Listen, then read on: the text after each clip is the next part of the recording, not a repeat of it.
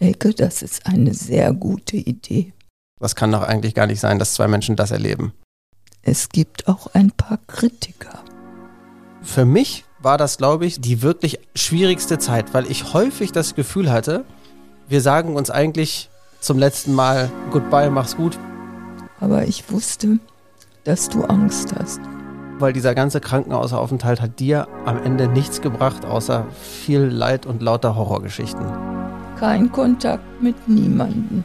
Oder möchtest du weiter sozusagen den sicheren Weg gehen und irgendwo sein in einer Einrichtung, wo man sich zumindest medizinisch kümmern kann? Aber warum müssen die jetzt noch ihr Privatleben preisgeben? Ich weiß nicht, warum man sich im Sommerurlaub Kakao mit Metaxa reinzimmert. Ich muss auf Klo. Ich krieg Durchfall. Was machen? Ich fragte Manfred, hast du Tempos mit? Nein. Das letzte Gespräch? Oder Der Tod klopft an der Tür. Ein sehr persönlicher Podcast, damit etwas bleibt. Von Elke und ihrem Sohn, Tim Doppel M. Busche. Hallo, ihr lieben Podcast-Zuhörer. Ich freue mich, dass ihr dabei seid und uns zuhört. Jetzt seid ihr wahrscheinlich erstaunt, weil sonst macht Tim ja immer die Begrüßung. Aber heute habe ich mir gewünscht, dass ich das mache. Und das hat auch einen Grund. Tim hat ja in der zweiten Folge viele der Feedbacks vorgelesen, die wir bekommen haben. Sie waren alle so positiv und so schön. Manche haben mich zu Tränen gerührt.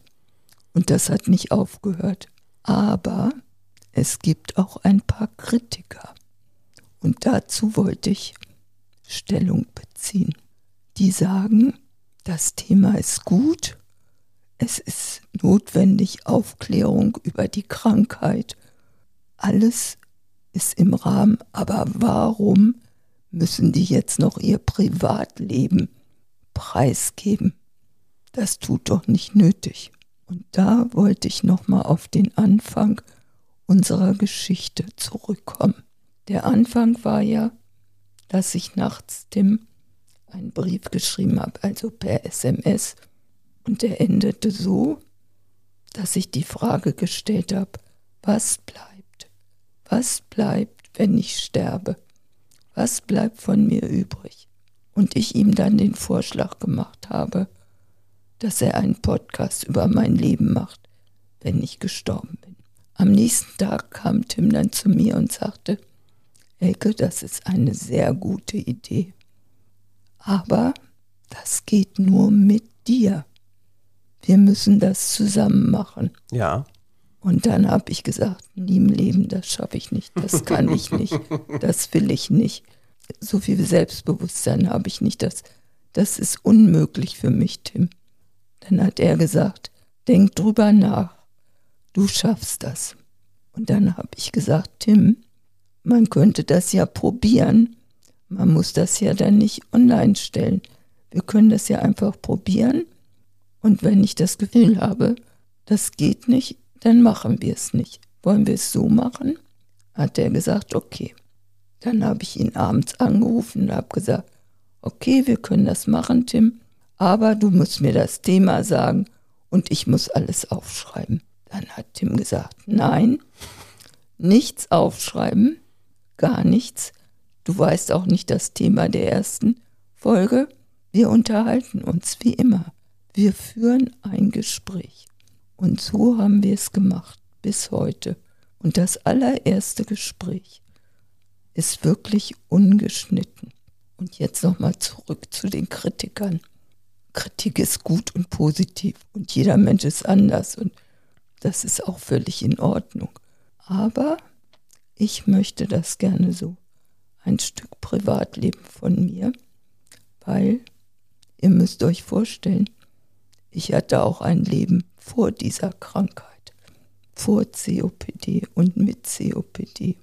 Und daraus erzählen wir euch ja nur Bruchstücke.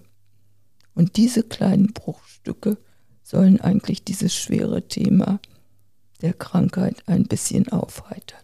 So, und jetzt habe ich aber auch echt genug geredet. Jetzt übergebe ich mal an Tim und der kann euch mal wieder ein positives Feedback vorlesen. Dann auch von mir nochmal ein herzliches Willkommen zu unserem Podcast Folge 4. Das war eine äh, schöne Einleitung. Elke, vielen Dank. Vielleicht solltest du das immer machen. Du machst das viel schöner als ich, weil es viel gefühlvoller ist und nicht so, nicht so ganz ähm, bedacht wie bei mir. Also, wir haben von einer guten Freundin von dir ein Feedback bekommen, was tatsächlich auch deine Einleitung äh, sehr gut trifft. Und wir hoffen, dass das natürlich auch bei vielen anderen von euch äh, so ankommt. Also sie hat geschrieben, weißt du, Elke, ich war ja als Kind begeisterte Radiohörerin, Schulfunk, Kinderfunk, später Hörspiele für Erwachsene, oft Mehrteiler. Dann war ich immer total gespannt auf die nächste Folge. Und daran muss ich gerade jetzt denken. Podcasts, die du hören kannst, wann du magst, gab es nicht. Trotzdem, ich höre das letzte Gespräch immer noch gleich am ersten Tag, als wäre es Kalle Blomquist. Liebe Grüße. Es ist einfach total schön, weil auch ich komme ja aus dieser äh, Zeit, aufgewachsen in den 80ern und 90ern, wo, wenn man halt irgendwie coole Musik haben wollte, die man sich als junger Mensch nicht leisten konnte, habe ich aus dem äh, Radio aufgenommen. Insofern ist es eine große Ehre für uns, wenn ihr euch gleich so eine Folge ähm, anhört, wenn sie da ist. Aber auch wenn ihr es erst ein Jahr später hört oder irgendwann viele, viele Jahre später, freuen wir uns darüber, glaube ich, sehr. So, jetzt haben wir in der heutigen Folge schon angekündigt, wir wollen ähm, über Elkes Krankenhausaufenthalt sprechen. Und zwar, äh, du hattest ja schon mehrere, aber der jetzt ähm, ein gutes halbes Jahr zurückliegt. Letztes Jahr Ende September bist du, glaube ich, ins Krankenhaus. Mitte September. Letztes Jahr äh, Mitte September bist du ins Krankenhaus gekommen und zwar letztendlich auf meinen Wunsch und auch auf den von deiner Hausärztin. Ich hatte das Gefühl, dass deine häusliche Versorgung nicht mehr so richtig gewährleistet ist. Du hast nochmal stark abgenommen, du bist zu Hause irgendwie schwierig nur noch klargekommen, selbst so ein Gang vom Schlafzimmer bis zu deinem Badezimmer, das sind, ich würde jetzt mal schätzen, sechs, sieben, vielleicht acht Meter. Und es war dir manchmal einfach nachts schon zu viel. Auf der anderen Seite gab es keine äh, Sauerstoffversorgung. Es gab kein Pflegebett, mit dem du dich selber vielleicht einfach aufrichten kannst. Auf der anderen Seite musstest du auch immer noch irgendwie so für deine ganzen Mahlzeiten, Frühstück, Mittagessen, Abendessen äh, selber sorgen. Deine ganzen Freundinnen sind natürlich gekommen, haben nach dir geguckt, haben dir Dinge besorgt. Auch ich habe das gemacht, aber irgendwie hatte man das Gefühl, na, wir haben so einen Punkt erreicht, wo möglicherweise irgendwas passiert und man sich dann nachher Sorgen macht, dass man nicht irgendwie hätte vorher eingreifen können. Und es war, glaube ich, auch so der geheime Wunsch da, dass es Möglichkeiten gibt, in einer vernünftigen Einrichtung dich auch nochmal, sag ich mal, aufzupäppeln, dass man einfach nochmal wieder ein bisschen an deine Motivation kommt, dass man dahin kommt, dass du wieder ein bisschen regelmäßiger und intensiver isst, dich vielleicht insgesamt mehr bewegst. So, und dann haben wir mit deiner Hausärztin gesprochen und dann bist du in eine geriatrische Klinik gekommen hier in Hannover. Beziehungsweise du solltest in eine geriatrische Klinik kommen. Erstmal bist du dann in ein anderes Krankenhaus gekommen. Wir mussten irgendwie hin und her fahren, nachdem die Hausärztin dich eingewiesen hat. Und dann lagst du erstmal quasi auf einem stinknormalen Krankenhaus in einer Station, die gar nicht spezialisiert war auf deine Krankheit. Ich lag äh, drei Wochen auf der Aufnahmestation. Und da war eigentlich gar nicht klar, äh, was mit dir passieren soll. Die haben dich quasi einfach erstmal so klassisch ne, äh, Zugänge gelegt, um halt irgendwie regelmäßig alles Mögliche zu, kontro äh, zu kontrollieren. Dann wurde täglich Fieber gemessen, dann wurden Blutzuckerwerte gemessen und all solche Sachen. Und man hat dann angefangen, dir irgendwie Medikamente zu verabreichen. Ich sag mal so, das Gesundheitswesen ist am Ende. Und es ist wirklich eine Katastrophe, weil die Versorgung ist schlecht. Da kann auch das Pflegepersonal nicht zu, die sind völlig unterversorgt. Aber im Grunde bin ich nur mit Medikamenten versorgt worden. Hochgradig Cortison, das hilft ja immer, aber so hoch, dass ich nachts nicht mehr schlafen konnte. Dann lag ich, wie gesagt, drei Wochen auf der Aufnahmestation. Da muss ich nochmal ganz kurz einhaken. Auf der Aufnahmestation bei diesem Krankenhaus ist Elke nur deswegen gelandet, weil wir in der geriatrischen Einheit Elke nicht einliefern konnten, weil die einen frischen Corona-Test haben wollten. So, und diesen Corona, und zwar kein äh, Corona-Schnelltest, sondern eben einen PCR-Test, den man mit Elke so auf die Schnelle auch gar nicht machen konnte. Und vor allen Dingen haben die uns da nicht reingelassen. Du hättest halt irgendwie da auch eine Maske äh, aufsetzen müssen. So, und dann sind wir halt eben über die Notaufnahme äh, in, in quasi ein anderes Klinikum und da haben die dich dann aufgenommen. So, und da erinnere ich mich aber, gab es aber einen Arzt, der erstmal eigentlich einen ganz guten Ratschlag hatte. Ja, der war total nett, weil er gleich sagte, oh, COPD, meine Oma ist daran gestorben, das sagt mir schon was. Aber Frau Busche, Sie wissen selber, die Krankheit ist nicht heilbar.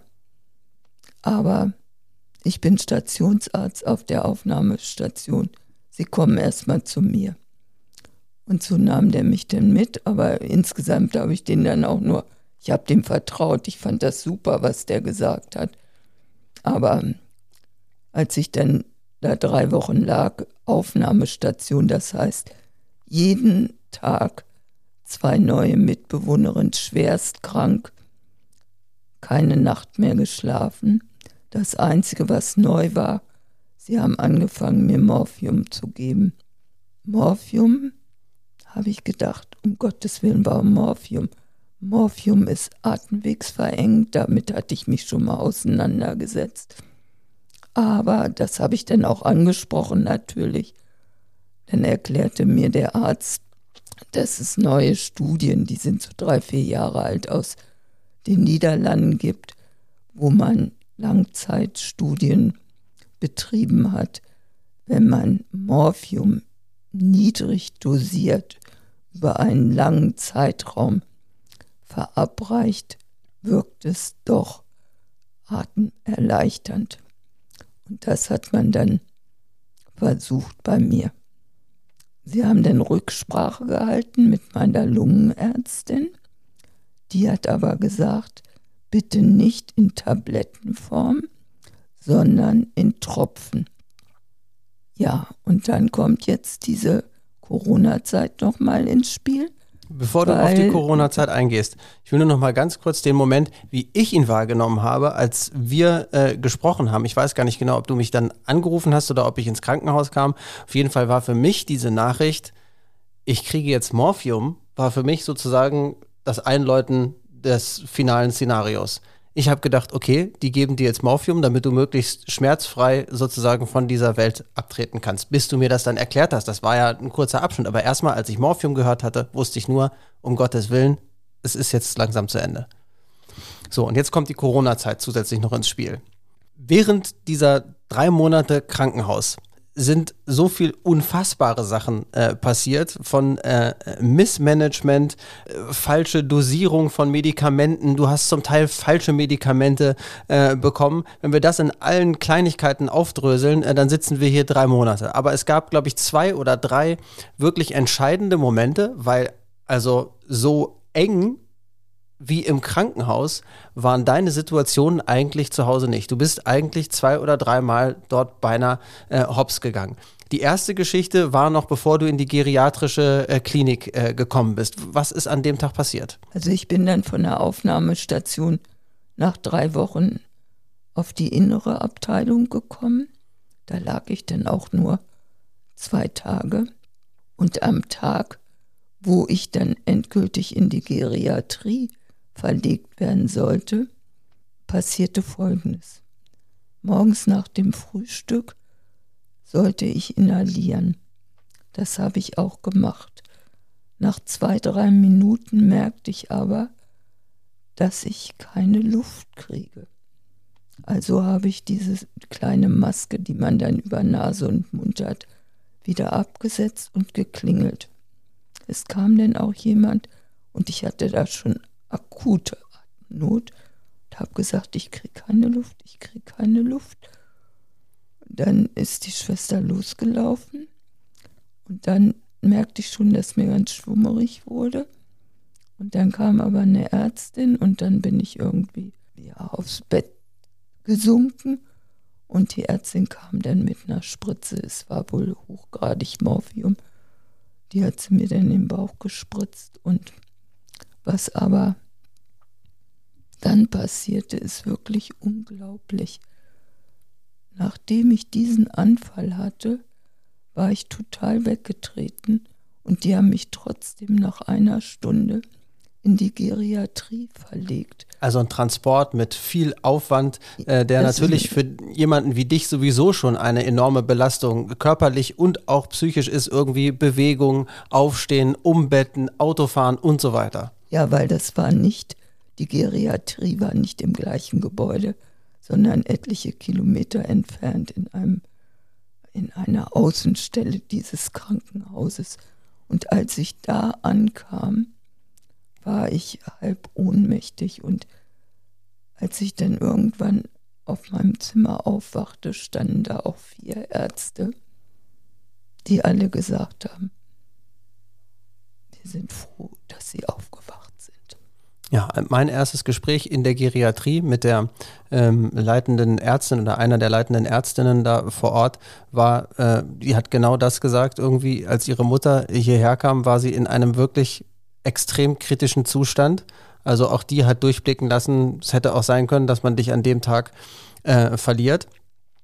Dann waren wir erstmal erleichtert, dass in dieser Geriatrie äh, ganz, ganz viele Gespräche geführt wurden. Dann haben wir einen Plan gemacht, was irgendwie mit dir an Behandlung passieren sollte. Da war ein toller Physiotherapeut, der erstmal ein paar Vorschläge gemacht hat, der sehr konstruktiv war.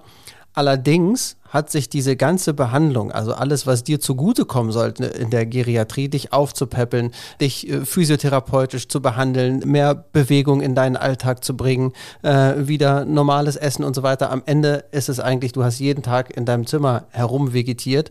Und am Ende sind einfach noch zwei total krasse Sachen passiert, die wir beide kaum glauben konnten.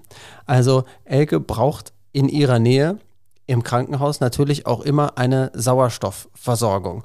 So, und dann kam der nächste Zwischenfall. Du bist dann ja immer mal wieder auch alleine aufs Klo gegangen, sofern das ging, und hast dich darauf verlassen, dass nach deinem Toilettengang natürlich auch Sauerstoff an deinem Bett steht, damit du, wenn du die Anstrengung des Toilettengangs hinter dir hast, dann auch dich ausruhen kannst und Sauerstoff nehmen kannst, um dich wieder zu entspannen. So, und das hat den einen Morgen leider überhaupt nicht geklappt. Ich bin aufs Klo gegangen und komme aus dem Klo und gucke an die Wand und sehe Sauerstoff weg. Das waren, ja, das sind so kleine Ampullen, das sieht man sofort. Und dann hängen ja die Schläuche da, äh, die man sich dann in die Nase tut. Ich habe sofort geklingelt, aber die Geriatrie ist ja keine normale Station, das ist ja mehr so eine Art Reha-Station. Ich habe genau es hing eine Uhr in unserem Zimmer. 22 Minuten gewartet, bis jemand auf diese Notfallklingel reagiert hat und kam. Da saß ich schon auf dem Bett und hatte wieder extreme Atemnot. Und dann kam eine Pflegeschülerin, der erklärte ich das bruchstückhaft, wie ich noch sprechen konnte. Und die holte dann die Stationsschwester und ich sag Sauerstoff, Sauerstoff, Sauerstoff. Und die lief dann los und es dauerte wieder 25 Minuten. 25 Minuten. Dann hat diese Stationsschwester, die, äh, das war ja noch ganz früh morgens, die Ärztin angerufen, die ist ja dann noch praktisch in der Nachtschicht, die ist für viele Stationen zuständig. Und die kam dann irgendwann und dann lief die selber nochmal los. Da saß ich schon bestimmt fast eine Stunde auf dem Bett. Die Pflegestühlerin hatte die alle Fenster aufgerissen. Es war arschkalt in dem Raum, weil sie dachte, ich brauche Sauerstoff, Sauerstoff. Ich zitterte schon am ganzen Körper deine Bettnachbarin im Zimmer, die war an dem Tag quasi fast äh, äh, wie paralysiert, weil die diesen ganzen Vorfall mitgekriegt hat. Und die hat dann zu mir noch gesagt, als ich dich dann besuchen gekommen bin, ich dachte, ihre Mutter geht hier heute drauf. Ja. Naja, und irgendwann kam die Ärztin wieder und sie hatte eine kleine Ampulle Sauerstoff. Aber sie war nicht fähig, die anzuschließen. Also musste wieder eine Schwester kommen und das machen. Ah. Und dann hatte ich irgendwann Sauerstoff und dann lief die Ärztin wieder los. Und dann hat sie mir wieder Morphium verabreicht. Das war die zweite Situation. Danach fing das aber an mit diesen Panikattacken. Ich habe da nur noch gelegen Tag und Nacht und versucht richtig zu atmen. Wenn ich mal ein bisschen anders geatmet habe, hatte ich sofort Panik, Angst, Angst, Angst. Es ist, es ist nicht, nicht schön. Und wenn man jetzt denkt, naja, das ist ja alles schon krass, dann kommt jetzt die Geschichte, die dem Ganzen auch noch wirklich das letzte Krönchen aufsetzt. Dann war es so, dass Elke eben auch eine Zimmernachbarin hatte. Die haben zu zweit auf diesem Zimmer gelegen. Dann ruft mich Elke irgendwann an, weil natürlich im September, Oktober letzten Jahres es immer noch mit Corona auch in den Krankenhäusern plötzlich wieder hochging mit den Zahlen. Auf der Geriatrie gab es bis zu dem Zeitpunkt uns keine bekannten Fälle. Dann kam aber der Tag, als Elke mich anrief und sagte, Tim, meine Zimmernachbarin hatte Kontakt, weil die ja immer auch in so Gruppen noch physiotherapeutische oder sportliche oder Bewegungseinheiten gemacht haben, hatte Kontakt zu einer anderen Patientin, die jetzt Corona-positiv ist. Dann frage ich, okay, ist diese Zimmernachbarin denn noch da? Ja, die ist immer noch hier. Dann bin ich innerlich wirklich fast durchgedreht, weil ich dachte, es kann doch nicht sein, dass man in einer geriatrischen Klinik, wo eine Patientin mit deinen Symptomen, mit dieser schwerwiegenden Krankheit, COPD, was auf die Lunge geht, Corona wäre das Ende gewesen. Jetzt liegt also neben Elke eine Mitpatientin zwei Meter entfernt, die nachweislich Kontakt hatte zu einer anderen Patientin, die Corona-positiv ist. Dann hat es zwei oder zweieinhalb Stunden gedauert, bis man deine Bettnachbarin aus deinem Zimmer. Nein. Wie lange? Das hat zwei Tage gedauert. Oh Gott, die siehst kam, du, ich verschiebten alles. Ja, du hast es wieder vergessen. Weil ich habe dann sofort geklingelt und habe gesagt, meine Bettnachbarin hatte Kontakt mit einer Corona-Patientin.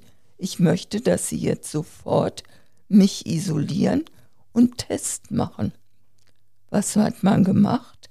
Man hat nur meine Bettnachbarin getestet.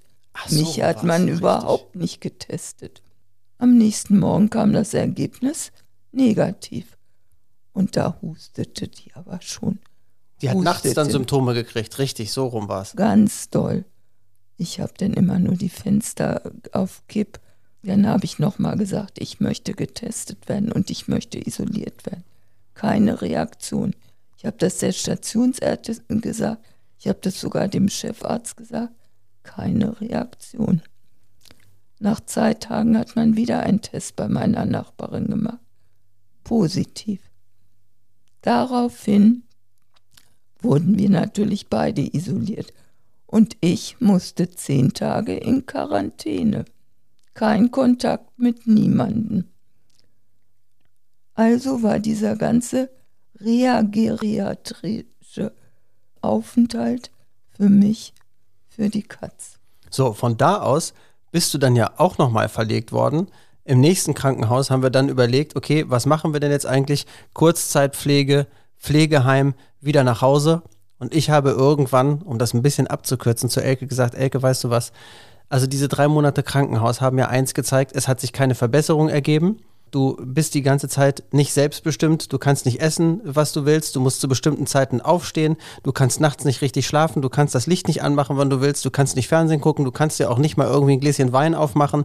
Du kannst hier kein selbstbestimmtes Leben führen. Und die Frage ist, willst du die letzten Wochen, Monate, Jahre, die noch bleiben, jetzt eben einfach vielleicht einfach wieder zu Hause sein? Wir gucken jetzt, dass wir zu Hause irgendwie alles so weit hinkriegen, dass wir genügend Pflegeeinrichtungsgegenstände wie ein Pflegebett, Rollstuhl etc. zu Hause haben? Oder möchtest du weiter sozusagen den sicheren Weg gehen und irgendwo sein in einer Einrichtung, wo man sich zumindest medizinisch kümmern kann? So, mit dieser Frage hast du dich beschäftigt und du hast dich am Ende entschieden, sonst würden wir nicht hier bei dir zu Hause sitzen und äh, diesen Podcast aufnehmen, dass du doch lieber nach Hause gehst. Und ich glaube, wir sind alle heilfroh, weil dieser ganze Krankenhausaufenthalt hat dir am Ende nichts gebracht, außer viel Leid und lauter Horrorgeschichten.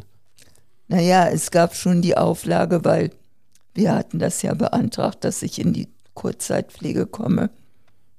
Und dann gab es eben die Alternative, das hatte mir eine Freundin erzählt, die auch Sozialarbeiterin mal im Krankenhaus war, dass man natürlich auf einen Pflegedienst zurückgreifen kann. Und das haben wir dann gemacht. Ich bin die ersten Wochen auch wirklich jeden Morgen und mehrfach in der Woche vom Pflegedienst betreut worden, was heute immer noch stattfindet, aber nicht mehr täglich. In der nächsten Folge wollen wir genau das alles einmal beleuchten. Wie hat sich Elkes Situation eigentlich verändert nach dem Krankenhausaufenthalt? Wie gestaltet sich die häusliche Versorgung? Äh, wie kommt Elke eigentlich alleine klar als äh, schwer kranker Mensch und wer hilft ihr dabei und wie? Ähm, das soll aber noch auf keinen Fall das Ende sein, weil ich möchte einen Aspekt nochmal aus dieser, aus dieser Krankenhauszeit, weil das war jetzt ja alles äh, sehr, ähm, sehr faktisch und was passiert ist, die emotionale Seite noch einmal ähm, uns anzugucken, weil für mich war das, glaube ich, so in Kombination mit dir so die, die, die wirklich schwierigste Zeit, weil ich häufig das Gefühl hatte, wir sagen uns eigentlich öfter mal zum letzten Mal Goodbye, mach's gut. Wir haben uns ganz häufig gesagt, wenn wir gegangen sind, ich hab dich lieb, ich hab dich lieb. Wir haben uns angefasst, wir haben uns gedrückt, weil man immer wieder so ein bisschen im Hinterkopf hatte, das, was es hier an Zwischenfällen gegeben hat, kann nächstes Mal auch schiefgehen. Hattest du das auch häufig das Gefühl, dass wir uns da irgendwie auch zum letzten Mal zwischendurch verabschiedet haben? Nein, aber ich habe es dir angesehen. Ich habe es dir angesehen, dass du so fühlst. Aber ich meine, als Betroffene gibt man ja die Hoffnung nicht auf. Man hat die ja immer. Aber ich wusste, dass du Angst hast.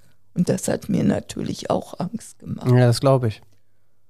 Und gedrückt haben wir uns nicht. Wegen Corona, wegen Ansteckung. Doch, aber ja, wir haben uns so an den, an den wir Händen haben uns an den oder so. Händen Ja. gefasst und so. Und uns näher ausgetauscht, natürlich. Aber es ist wirklich eine sehr schwere Zeit gewesen. Und jetzt machen wir unter die schweren, heftigen Geschichten äh, einen äh, kleinen Cut und kommen wieder zur nächsten Anekdote aus unserem gemeinsamen Leben. Wir haben im letzten Podcast gesprochen, letztendlich über zwei Dinge. Wir sind zwei Geschichten sind wir, sind wir schuldig. Wir sind zum einmal die, die Metaxa-Kakao-Geschichte aus Griechenland schuldig und auf der anderen Seite haben wir deine Jogging-Geschichte erzählt. Du kannst gerne selber entscheiden. Möchtest du zuerst deine Jogginghose äh, mit fehlendem Klopapier erzählen oder soll ich die Geschichte vom Griechenlandurlaub mit Metaxa erzählen? ich möchte die Jogging-Geschichte heute gar nicht erzählen. ich weiß. Können wir das nächstes Mal machen? Nee. Oh. Dann erzähl ich Also, erstmal. die- das, es war nicht mein Wunsch, diese Geschichte zu Ich erzählen. weiß. Tim hat mich überrumpelt, dass er das letztes Mal überhaupt vorgeschlagen hat. Ich hätte nie von mir aus diese Geschichte erzählt. Hast du ja auch noch nicht. Ja, jetzt erzähle ich sie kurz. Gerührt von viel Menschlichkeit und das ist mit Sicherheit schon vielen Leuten in anderen es ist Situationen auch natürlich passiert. auch schon ganz, ganz lange her. Ja. Da war ich noch gesund und ähm, ich habe in meinem Leben vielleicht zehn bis zwölf Mal gejoggt, weil das ist überhaupt nicht mein Sport. Aber das eine Mal ist dann Folgendes passiert. Ich wohnte in der Nähe vom Kanal. Das ist auch so eine beliebte Joggingstrecke. Und ähm, ich war ja nicht schnell, aber man war immer irgendwie so eine Stunde unterwegs. Und Warst, warst du gemeinsam mit Manfred, mit deinem, äh, Ja. mit deinem verstorbenen mit meinem Mann? verstorbenen Ja. Mann, der übrigens ein, ein großartiger Jogger war. Und dann merkte ich irgendwie, ich muss auf Klo. Ich krieg Durchfall. Was mache ich jetzt? Ich fragte Manfred, hast du Tempos mit? Nein, ich auch nicht. Dann sage ich, Manfred, ich muss mich jetzt in die Büsche schlagen. Es geht nicht mehr. Und das habe ich dann gemacht. Und die Not macht erfinderisch. Und damals war ich ja auch noch sportlich und beweglich. In der Hockstellung habe ich dann meine Turnschuhe ausgezogen und meine Socken mussten fürs Po abputzen herhalten. Ich finde, äh, das, was, was ich an dieser Geschichte so schön finde, ist, dass, also du hast es selber gesagt, die Not macht erfinderisch. Aber ich finde, das ist doch ein Tipp, den vergisst man doch nie. Also ich weiß immer, solange ich eine Socke anhabe, denk an Elke, wenn du mal irgendwann in der Notsituation bist, keine Tempotaschentücher, kein Klopapier oder sonst irgendwas. Im Notfall, also ein paar Socken findet man immer noch irgendwo. Und das Paar, was man anhat, darauf kann man verzichten. Man kann wieder barfuß in die, äh, in die Schuhe. Braucht es eigentlich eine Socke oder zwei? Tim, jetzt reicht's. Okay, ich finde es einfach schön. Vielleicht hilft der Tipp dem einen oder anderen von euch ja irgendwann äh, in, seiner, in seiner Laufbahn auch noch. So, die andere Geschichte, war das im gleichen Urlaub mit dem, mit dem Metaxa, wie äh, als was wir letztes Mal erzählt ich haben mit Wörter? Ich an die Metaxa-Geschichte. Pass auf, ich, ich, weiß das noch ganz genau. Also, wir sind äh, früher häufiger gewesen in Griechenland und zwar immer mit äh, ausgebauten alten VW-Bussen von äh, Ronald. Das waren immer welche, die aussortiert waren von der Post. Die hatten so ein, so, so ein weißes Hochdach die konnte man ganz gut als äh, Campingmobile ausbauen, damals schon. Also Ronald war sozusagen eigentlich der Erfinder von Vanlife. So, und damit sind wir nach Griechenland gefahren. Und in Griechenland waren wir immer so in einer besonderen äh, Bucht. Und zwar zusammen mit den anderen beiden früheren Geschäftspartnern von äh, Elke, Heiner und Ronald. Und wir haben damals da viel Sport gemacht. Das und war Petra natürlich. Ja, was habe ich gesagt? Heiner und Ronald. Das Heiner und Ronald und Petra, ja genau. Und ich meinte Heiner und Petra und ihr als Paar, äh, Ronald und du. So, da haben wir also in dieser Bucht gestanden und hatten da irgendwie so eine nette Camping-Ecke. Da standen irgendwie das Auto von, äh, von Ronald. Ich weiß gar nicht, Heiner und Petra, haben die im Zelt gewohnt oder hatten die auch einen Bus? Oder wie haben die, weiß ich gar nicht mehr genau. Ein Zelt. Ein Zelt. Nebenan, also von unserem kleinen, das war ja kein richtiger Campingplatz, sondern das war ja, wir waren ja wild da. Da, ich weiß nicht, ob die da gelebt haben oder ob die da immer wieder waren, waren so zwei griechische Fischer. Die hatten so ein kleines äh, Boot mit Außenbordmotor und die fanden es unfassbar witzig, dass ich also ein langhaariges Kind aus Deutschland bin, der aber ein Junge ist, der aber eigentlich mit fünf Jahren immer nur ein T-Shirt angezogen hat und aber keine, keine Unterhose an. Ich bin da immer so untenrum nackig rumgelaufen und hatte einen Hut auf. In einem dieser Urlaube habe ich also Surfen gelernt. Und natürlich, wenn man Surfen lernt, überhaupt wenn man einen Sport lernt, dann eifert man ja immer nach dem, wie die Erwachsenen das Ganze machen. So, jetzt hatte ich da als Kind irgendwie so ein kleines Segel und ein kleines Brett und habe da surfen gelernt. Und dann habe ich mir aus Spaß nachmittags, als ihr alle mit Surfen schon durch wart und irgendwie der Strandtag so gut wie gelaufen war, habt ihr dann nachmittags angefangen, Kakao mit Metaxa zu trinken. Ich weiß nicht, warum man sich im Sommerurlaub Kakao mit Metaxa reinzimmert. Metaxa macht Sinn wegen Griechenland, aber warum Kakao? Keine Ahnung. Hat es geschmeckt überhaupt? Ich erinnere mich nicht. du willst dich nicht erinnern. Ich weiß noch genau. Also um einen Campingtisch saßt ihr zu viert. Dann habe ich von Ronald mir ein Trapez genommen. Für alle, die nicht wissen, was ein Surftrapez ist, den bindet man sich entweder, also es ist wie so eine Weste, macht man um, sitzt dann relativ fest wie so eine Schwimmweste, gibt es zum Teil auch als, ähm, als, als Sitztrapez, dann geht das dann halt eher so um die, um die Hüfte und um die Oberschenkel rum. Und das war aber eins, das sah so aus wie so eine Schwimmweste und hatte halt auf der Brust einen so einen großen Haken. So, und dann habe ich mir diese ganzen Striemen da alle festgezogen und fand mich unglaublich cool, dass ich da jetzt mit so einem Trapez drin rumstehe. Und ihr hattet wahrscheinlich schon ein, zwei Metaxa getrunken und fandet mich irgendwie an dem Nachmittag auch anstrengend. Ich habe irgendwie wieder die ganze Zeit geredet, ich wollte irgendwie eure Aufmerksamkeit und sowas und Ronald oder Heiner, einem von beiden war es dann irgendwann zu viel. Und dann hatte ich also diesen Trapez an und ihr hattet aber aus Surftampen Wäscheleinen gespannt zwischen diesen Pinienbäumen oder was das ist, was da rumstand. Und dann hat mich einer von den beiden einfach genommen, hat mich am Trapez in so eine Wäscheleine gehängt und ich hing dann da so einen halben Meter über dem Boden und dann habt ihr euch hingesetzt wieder an den Tisch und habt erstmal noch einen Kakao mit Metaxa getrunken und habt mich da, keine Ahnung wie viele Minuten, aus heutiger Sicht fühlte es sich an wie eine halbe Stunde, wahrscheinlich waren es nur ein paar Minuten, die ich da im Baum gezappelt habe, bis ich wahrscheinlich irgendwann angefangen habe zu weinen oder sowas und ihr mich da wieder runtergeholt habt.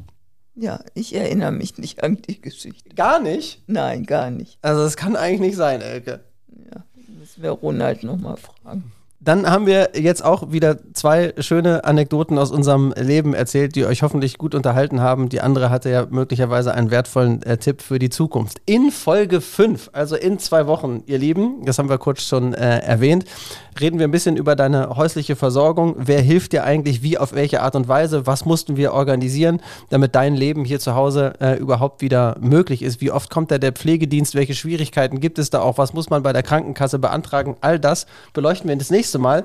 Und wir erzählen, glaube ich, endlich die äh, skurrilen Erlebnisse es kann auch sein, dass sich das über zwei oder drei Folgen zieht aus unserem gemeinsamen Bali-Urlaub, weil auch da gab es mehrere Geschichten, wo man im Nachhinein eigentlich sagt, das kann doch eigentlich gar nicht sein, dass zwei Menschen das erleben.